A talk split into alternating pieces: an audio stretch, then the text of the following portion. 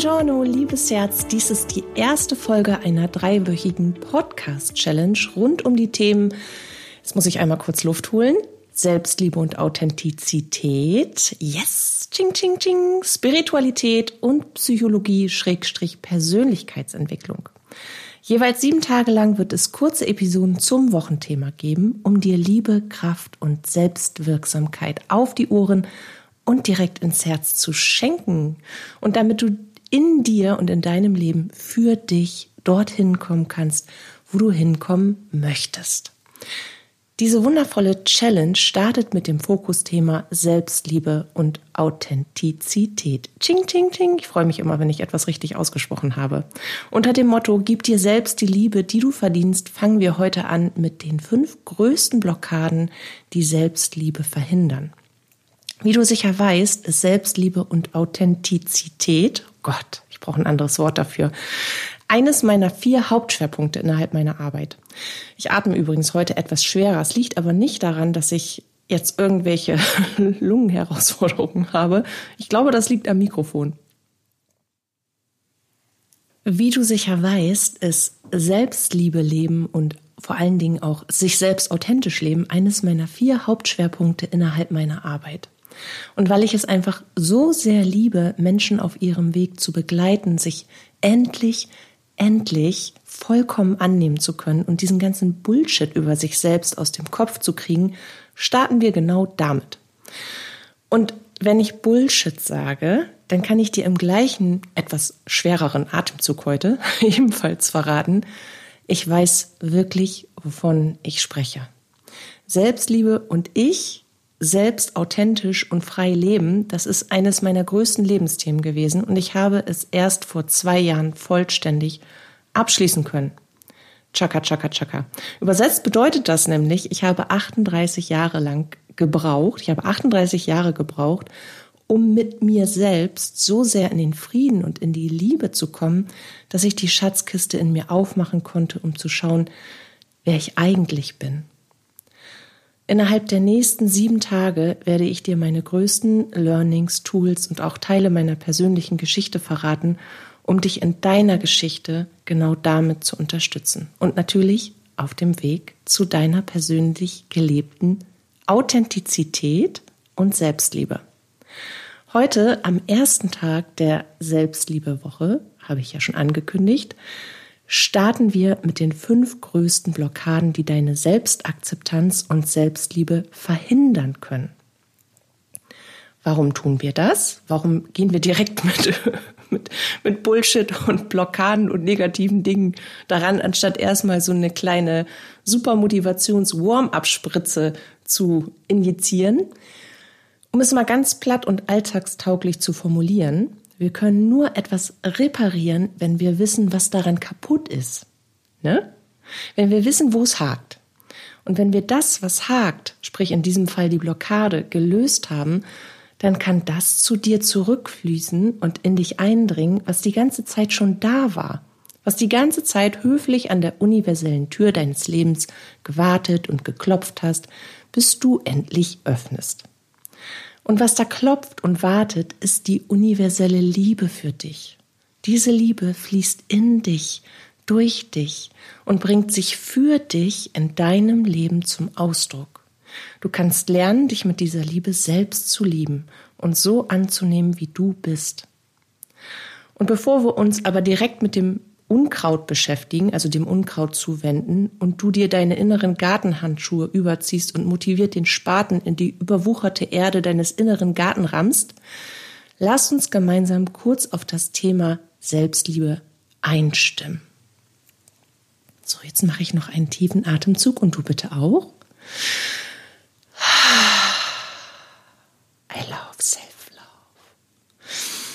Schließ, wenn du kannst, bitte einmal kurz die Augen.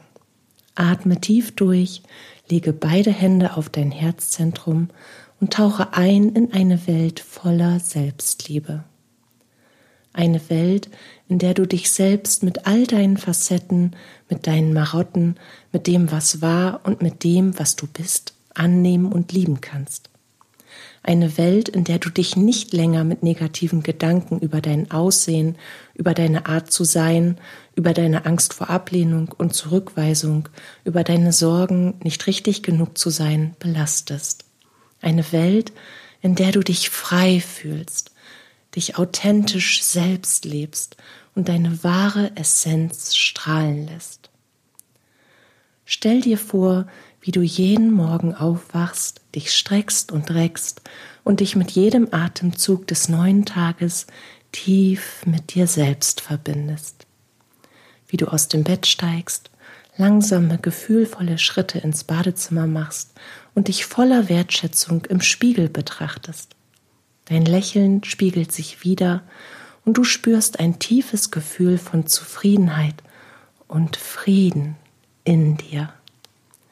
Du bist stolz auf dich, auf den Menschen, der du bist, auf das Wesen, das dich verkörpert, auf deine einzigartige Art und dein Aussehen, auf das, was du in deinem Leben schon erreicht hast und auch auf die Fehler, die du gemacht hast, um dorthin zu kommen, wo du jetzt bist. Sie haben dir die Flügel geschenkt, die du brauchtest, um dich aus all dem, was dich zu Boden gedrückt hat, was dich gefesselt und gezwungen hat, nicht du selbst zu sein, zu befreien. Schmunzelnd flüsterst du dir leise zu, du bist schön, du bist wertvoll, du bist genug. Ein kurzer Räusper. Wie fühlt sich das jetzt in dir an, wenn du darüber nachdenkst, es wirklich schaffen zu können, unabhängig jeder Meinung, einfach voller Zuneigung dir selbst gegenüber, du selbst zu sein? Wenn du dir das einfach erlaubst, zu leben und zu sein, wie du es willst, wenn es dir vollkommen egal ist, was andere denken, sagen oder tun, wenn du frei wärst in dir, unabhängig, unbändig liebend, vollkommen verbunden. Hast du dazu ein Bild vor deinem inneren Auge, wie du dann aussehen würdest, was sich dann auf deinem Gesicht widerspiegeln würde, in deiner Aura, was du für Klamotten tragen und was du tun würdest, was du sofort in deinem Leben verändern würdest, wäre es jetzt schon so? Und auch, wie man dich behandeln würde? Wenn du kannst, dann nimm dir einen Moment Zeit und lasse diese inneren Bilder in dir aufsteigen. Verbinde dich mit ihnen. Sie sollen die wundervolle Zukunft deines Ich repräsentieren.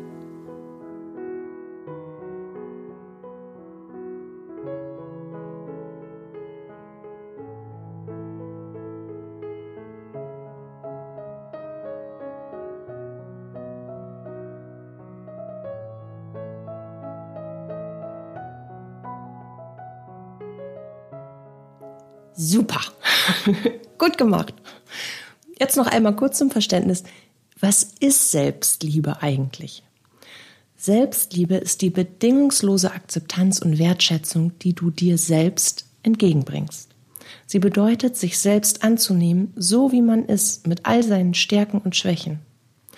Auch mit all seinen Gefühlen, die in Moment oder von Moment zu Moment in einem rumbrodeln. Manchmal ist es ja wirklich ein Brodeln. Und manchmal ist das ein Pulsieren. Und manchmal ist das ein Schmetterlingsflügel flattern. Und manchmal ist das ein Kribbeln. Aber egal was es ist, alles darf da sein. Und alles hat eine Botschaft für dich. Du bist ein wundervolles, einzigartiges Puzzlestück im Universum. Jeder Mensch hat solche Puzzlestücke für sich als ganz eigenes kleines Universum im riesengroßen Universum. So viele kleine Puzzlestücke, die perfekt in das große Ganze passen. Doch nur wenn du dich selbst achtest, wenn du dich respektierst, akzeptierst und dadurch liebevoll behandelst und dich selbst als wertvoll betrachtest, erst dann kannst du dein wahres Ich erkennen und entfalten. Und weil es wirklich das Wichtigste im Leben ist, du selbst zu sein und dich immer wieder neu zu entdecken, immer wieder neu zu entwickeln und als rosa-roter und lila blassblauer oder welche Farbe auch immer dir am besten gefällt, Fußabdruck in diese Welt zu bringen, ist die Reise zur Selbstliebe so wichtig. Und es ist wirklich eine Reise. Du hast das nie abgeschlossen. Und vielleicht ist das jetzt für den einen oder anderen oder die ein oder andere echt demotivierend zu hören. Aber das ist genauso wie mit der spirituellen Entwicklung schlicht unter oder der persönlichen Entwicklung. Dadurch, dass wir uns ja immer weiter entwickeln und immer weiter in uns selbst hineinwachsen und dadurch über uns selbst hinaus, lernen wir auch immer neue Facetten von uns kennen. Und die einen mögen wir und die anderen mögen wir nicht. Und das eine können wir super gut annehmen, weil es gleich ein Talent ist, und das andere, das müssen wir üben wie die ersten Schritte. Und üben und etwas ausbauen das ist ähnlich wie mit Schreiben lernen. Am Anfang sehen deine A-Reihen, die A's hintereinander, jetzt echt noch nicht so knüllermäßig aus. Und dafür gibt es ja leider, je nachdem, wie stark oder wie geschwächt er ist, diesen wunderbaren Part des inneren Kritikers, der dann gleich sagt, oh, sieht das kacke aus. So, und genau in diesem Moment geht die Reise weiter, weil auch das, was du neu lernst, was du neu in dir entdeckst, was du neu in dir entwickelst, das darf von dir angenommen werden. Das darf praktiziert und gelebt und zelebriert werden. Und deswegen ist es eine Reise, weil du immer wieder mit allem, was du neu für dich entdeckst und lernst, weitermachst, die neuen Schritte gehst, auch das integrierst, auch das lieben lernst. So, genug geplappert, jetzt fangen wir an zu graben. Also pack dir die Gartenhandschuhe, den Spaten aus und öffne deine wunderschönen Ohren. Ich nenne dir jetzt die fünf häufigsten Blockaden, die verhindern, dass wir uns selbst annehmen und lieben können. Die fünf größten inneren Blockaden, die Selbstakzeptanz und Selbstliebe verhindern können, sind oft, tada, wer hätte das gedacht, tief verwurzelte Glaubenssätze und negative Überzeugungen, die wir im Laufe unseres Lebens, Achtung, übernommen haben. Das ist ein bisschen wie beim Telegramm. Übernommen. Das unterstreichen wir jetzt, drucken das ganz fest, packen das in ein Word-Dokument, Schriftgröße 200.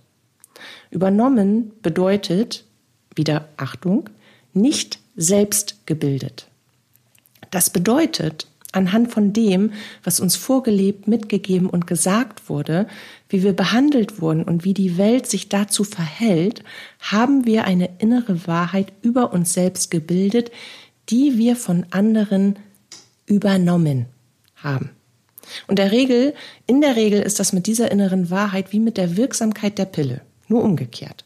Zu 99,9 Prozent stimmt das nicht, was wir über uns selbst glauben. Unbewusst, still und leise. Wir wissen es ja nicht mal, wenn wir nicht aktiv mit unseren Glaubenssätzen und Überzeugungen arbeiten, was wir da eigentlich glauben, weil es spielt alles im Unterbewusstsein. In nahezu zehn von zehn Fällen haben wir die eigentliche Wahrheit über uns gegen ein verzerrtes und völlig unstimmiges Bild ausgetauscht, das wir uns nie wieder angucken. Das packen wir einmal in uns rein, wenn wir noch klein sind. Das glauben wir auch, weil wir den Menschen, die uns dieses Bild gegeben haben, am meisten vertrauen. Und dann arbeitet das da an uns. Wir fragen uns dann aber, warum wir uns ständig so unvollständig, so leer und unsicher uns selbst gegenüber fühlen und warum wir die Erfüllung all dieser Blockaden, die ich dir jetzt nennen werde, unbedingt brauchen, damit sich das falsche Selbstbild auch bitte immer wieder schön bestätigen kann. Und damit wir damit aufhören können, uns ständig leer, unsicher und falsch zu fühlen und das falsche Selbstbild gegen ein echtes, neues und super schönes Foto von uns in unseren inneren Arbeitsspeicher packen, als Grundlage für alles, was mit uns selbst zu tun hat, wie ein Face-Scan beim Handy, kommt hier die erste Blockade. Die nennt sich Perfektionismus. Unter Perfektionismus versteht man den Drang, immer alles perfekt machen zu wollen. Und zwar genauso, wie andere es gerne hätten. Perfektionismus entsteht oft aus einem tiefen Bedürfnis nach Anerkennung und Wertschätzung. Menschen, die perfektionistisch veranlagt sind, streben ständig nach dem Idealbild von sich selbst und setzen sich so hohe Standards, die schwer zu erreichen sind. Also eigentlich übersteigert übertriebene Standards, die völlig surreal sind. Sie glauben, dass sie nur dann liebenswert oder erfolgreich sind, wenn sie keine Fehler machen und alles perfekt läuft, weil man ihnen das eben so vermittelt hat. Zuwendung, Anerkennung und so etwas wie Liebe gab es in der Kindheit und Jugend nur dann, wenn alles tadellos war. Das Verhalten, das Sein, das Aussehen, die Leistung. Was bedeutet das? Heutige Perfektionisten haben sich als Kinder und Jugendliche die so hat es zu sein Standards der Eltern oder der engsten Bezugspersonen als zehn Gebote auf die Messlatte geschrieben, weil sie die Erfahrung gemacht haben, nur dann, wenn das erfüllt wurde, Zuwendung und emotionale Nähe zu erfahren. Das hat das gesamte Selbstbild so stark geprägt, weil sie nichts anderes kannten, dass sie heute gar nicht mehr anders können, als so zu agieren, weil sie sich sonst, wenn sie das nicht tun würden, unsicher, wertlos und vor allem auch ausgeliefert fühlen. Perfektionisten gewinnen ein großes Maß an innerer Sicherheit und Kontrolle über ihr perfektionistisch veranlagtes Verhalten. Etwas, was ihnen als Kind gefehlt hat. Ich gehörte übrigens dazu. Und wie? Halleluja, kann ich dir sagen. Ein Schluck Wasser später erzähle ich dir ein Beispiel aus meiner Geschichte zum Perfektionismus. Prost!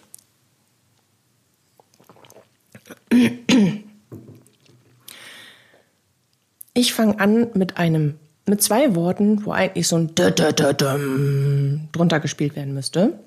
Und diese zwei Worte sind meine Mutter.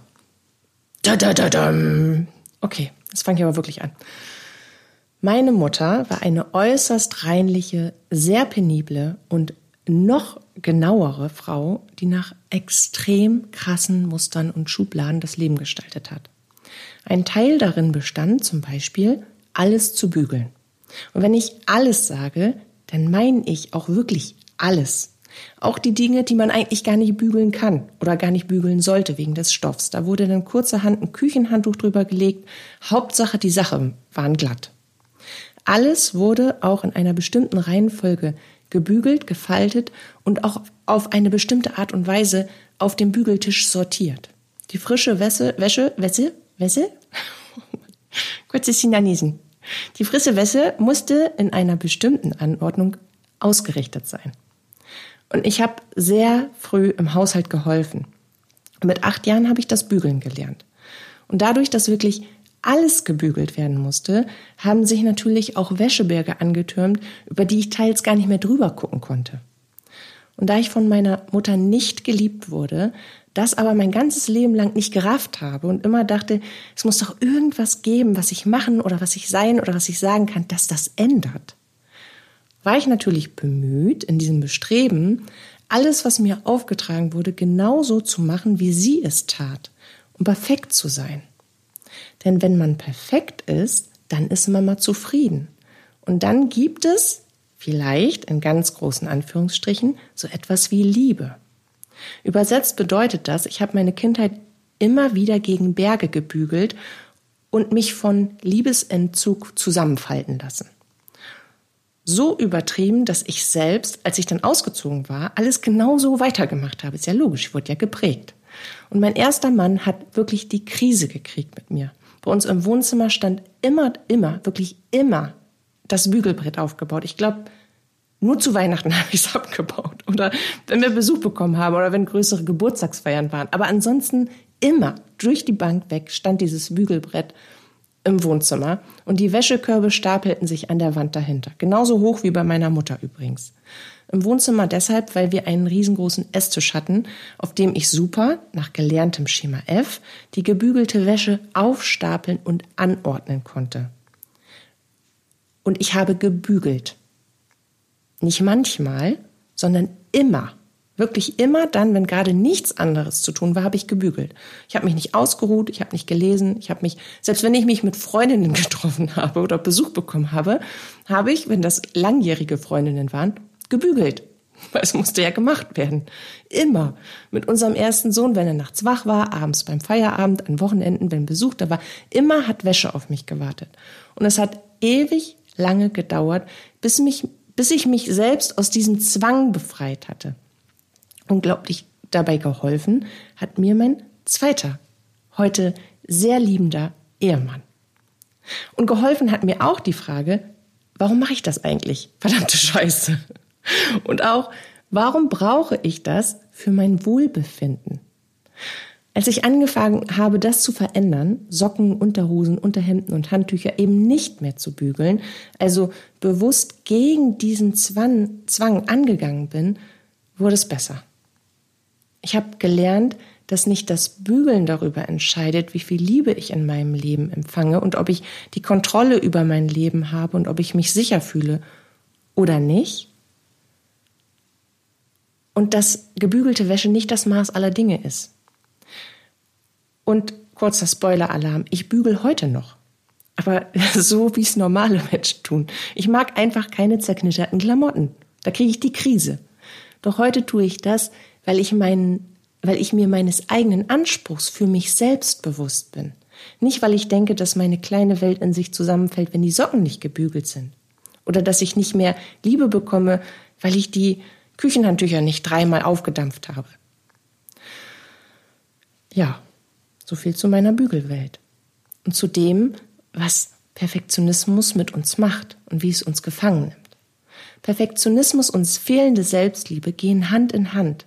Denn der Perfektionist empfindet sich selbst oft als unzulänglich und unvollkommen. Statt sich selbst anzunehmen und wertzuschätzen, kritisieren sie sich ständig und sind wirklich nie mit sich zufrieden.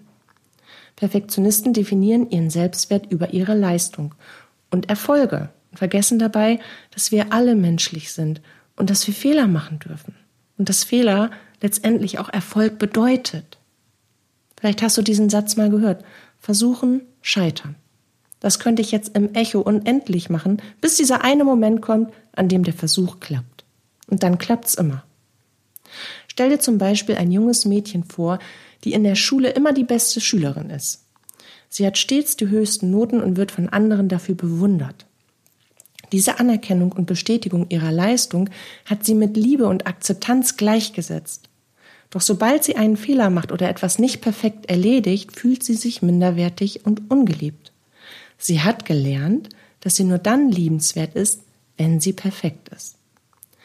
Um diesen Zusammenhang zu verstehen und daran zu arbeiten, ist es wichtig, die eigenen Ansprüche zu hinterfragen und sich bewusst zu machen, warum wir tun, denken und fühlen, was wir tun, denken und fühlen. Und dass wir als Menschen eben Fehler machen dürfen. Und dass auch nicht alles ein Fehler ist, was wir als Fehler identifizieren oder betiteln. Sich selbst mit all den Stärken und Schwächen anzunehmen und zu lieben, ist eine wichtige Voraussetzung für persönliche Selbstakzeptanz und Zufriedenheit.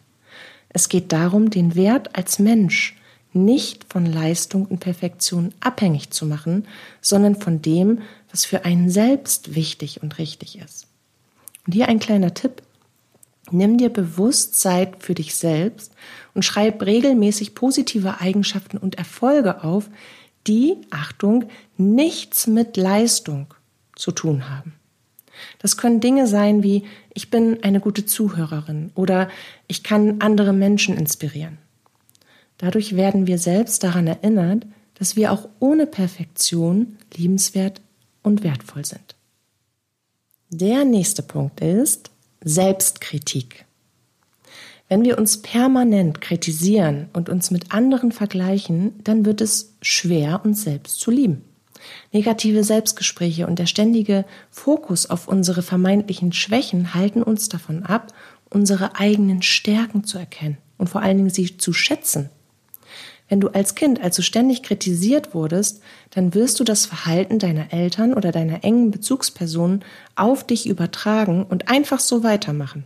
Im Selbstgespräch weil diese Art der Gesprächsführung und Reaktion auf deine Handlungen für dich völlig normal sind. Der Schmerz bleibt, die Hoffnung auf Veränderung aber auch. Trotzdem hörst du nicht damit auf, weil du es selbst nicht als Fehler erkennst. Für dich ist das ja völlig normal, dich selbstständig zu kritisieren, weil du selbst ständig kritisiert wurdest. Also führst du das Verhalten und die Gespräche, die deine Eltern oder deine engen Bezugspersonen mit dich oder über dich geführt haben, einfach in dir selbst weiter, auf genau die gleiche Art und Weise. Und du hoffst trotzdem immer noch auf eine Verbesserung. Das bedeutet, du versuchst gegen deine Vergangenheit anzuarbeiten und anzuhoffen und gleichermaßen hoffst du auf Rettung, weil du spürst ja, dass etwas in dir nicht richtig ist. Und hier kannst du wirklich mal schauen, wann dir das auffällt und wie viel Selbstkritik du dir selbst zuteil werden lässt. Das fällt uns nämlich in der Regel gar nicht auf, wie wir mit uns sprechen. Ein wirksamer Tipp, um Selbstkritik zu vermeiden, ist es auch, deine innere Kritikerin oder deinen inneren Kritiker bewusst wahrzunehmen und zu hinterfragen. Oft befinden wir uns eben in einem Automatismus, in dem negative Selbstgespräche und Selbstkritik in unserem Kopf stattfinden, ohne dass wir es bewusst wahrnehmen. Nimm dir daher regelmäßig Zeit für Selbstreflexion. Beobachte deine Gedanken und identifiziere negative Selbstgespräche oder kritische Gedanken. Frag dich dann, ist das, was ich gerade denke, wirklich objektiv? Du kannst dich sogar fragen, welche Stimme war das gerade? Wer hat das gerade gesagt? Manchmal können wir das tatsächlich einer Person aus unserer Vergangenheit zuordnen. War das die typische Art und Weise, was Papa jetzt gesagt hätte? Oder was Oma jetzt gesagt hätte? Oder was die Schwester, die Große, die immer alles besser wusste, jetzt gesagt hätte? Und dann fragst du dich auch, sind meine eigenen Maßstäbe und Anforderungen wirklich realistisch? Welche Auswirkungen hat diese Selbstkritik auf mein Wohlbefinden und meine Selbstakzeptanz? Und dann gehst du damit in Interaktion und ersetzt jedes negative Selbstgespräch, weil in der Regel, und das wird dir auffallen, wenn du anfängst damit zu achten, äh, damit zu achten, damit zu arbeiten und darauf zu achten, es sind immer dieselben Sätze. Manchmal anders formuliert, aber es ist immer die gleiche Aussage. Und die darfst du positiv verändern, so dass du sie dir glaubst.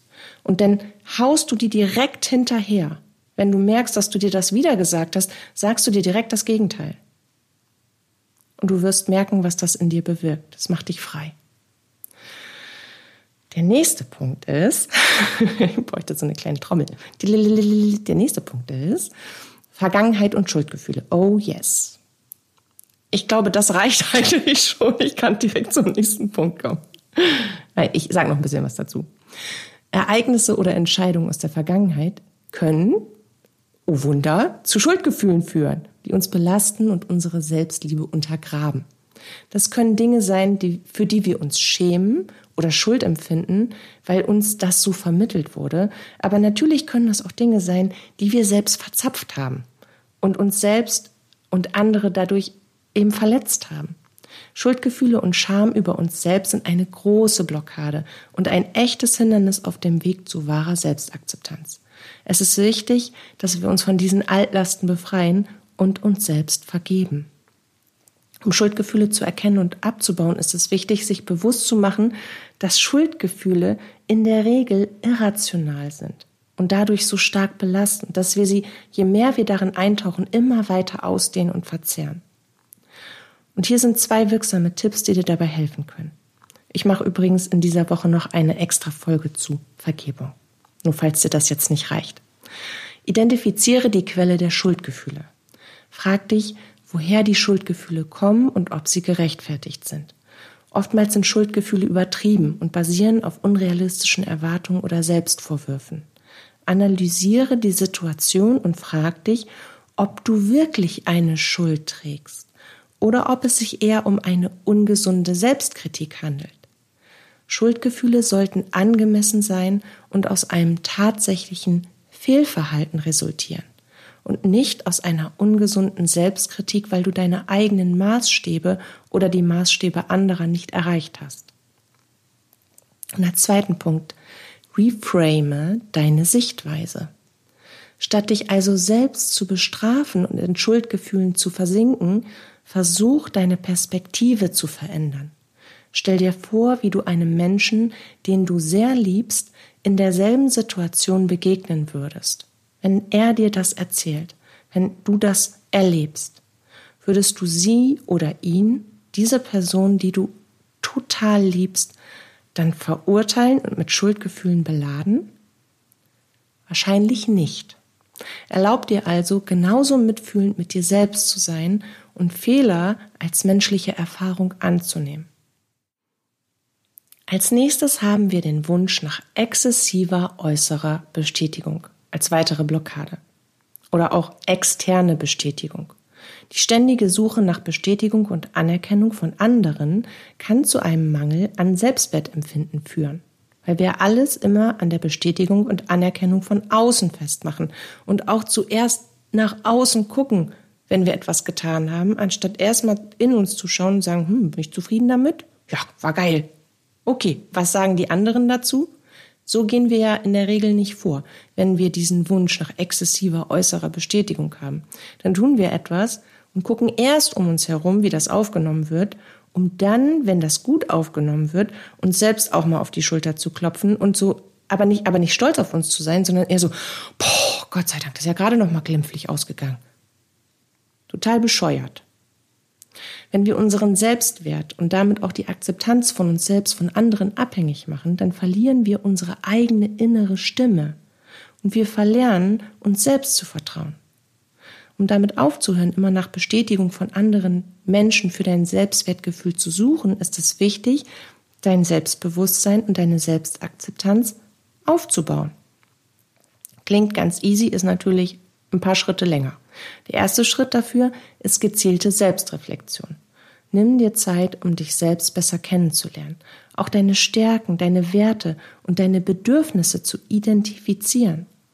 Frag dich, was dir wirklich wichtig ist und welchen Wert du als Person hast, unabhängig von der Meinung anderer. Und bei all dem, was du tust, was du denkst, was du fühlst, erlaub dir selbst, das zu dürfen. Und für das, was du tust, bestätige dich erst selbst mit deiner Meinung. Ist das jetzt gut gelaufen oder darfst du das nochmal üben?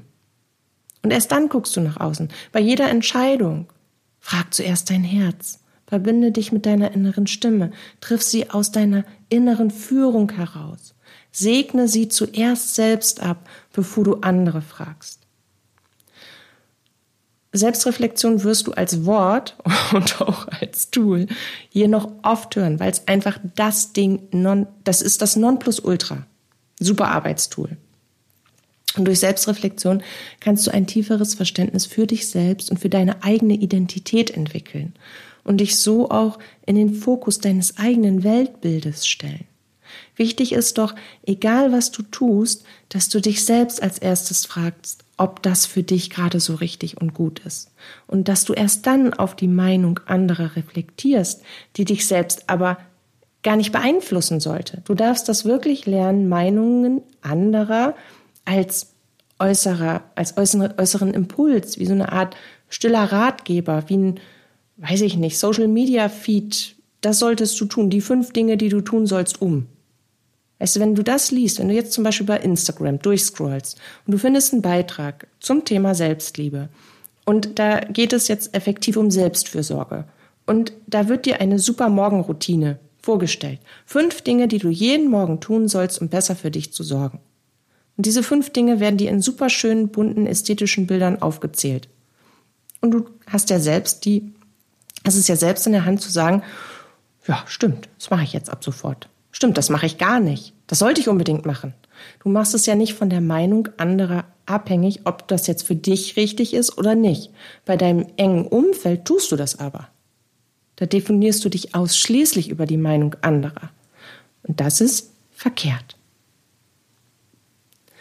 Weil wenn du anfängst auf dich selbst zu hören, dann wirst du anfangen, dich überhaupt erstmal kennenzulernen.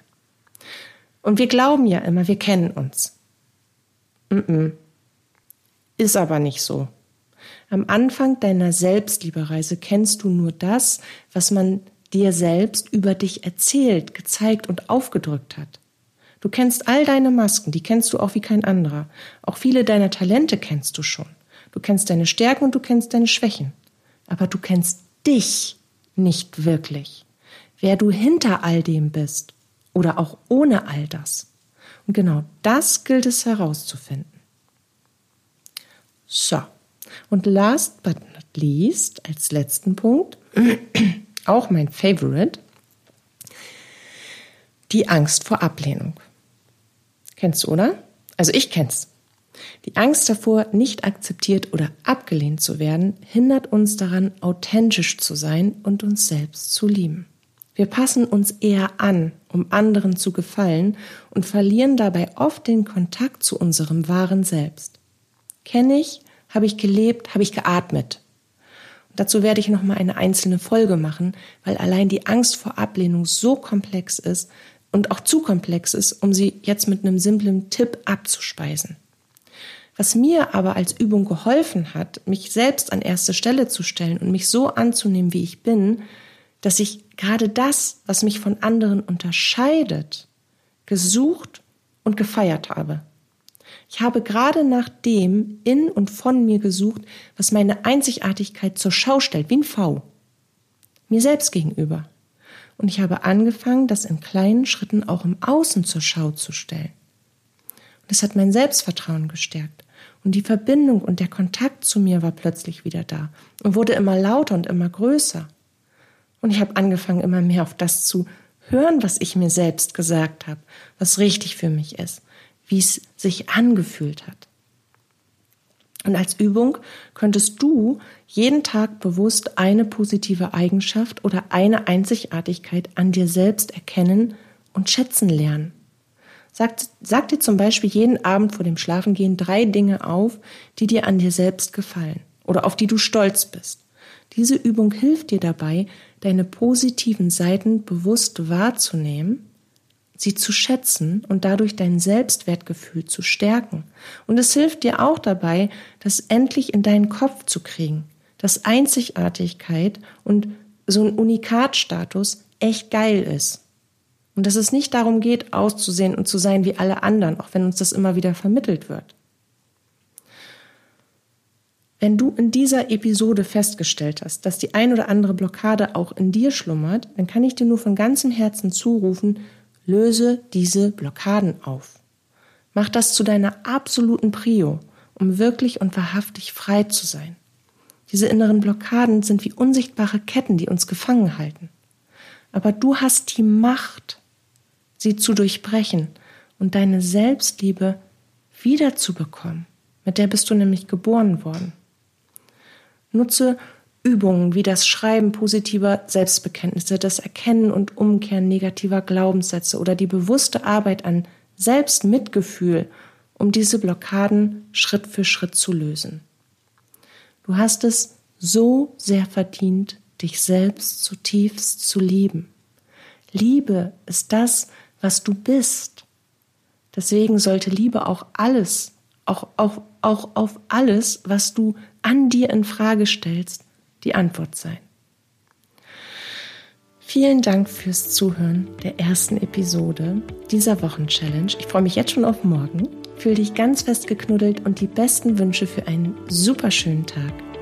Deine Katja.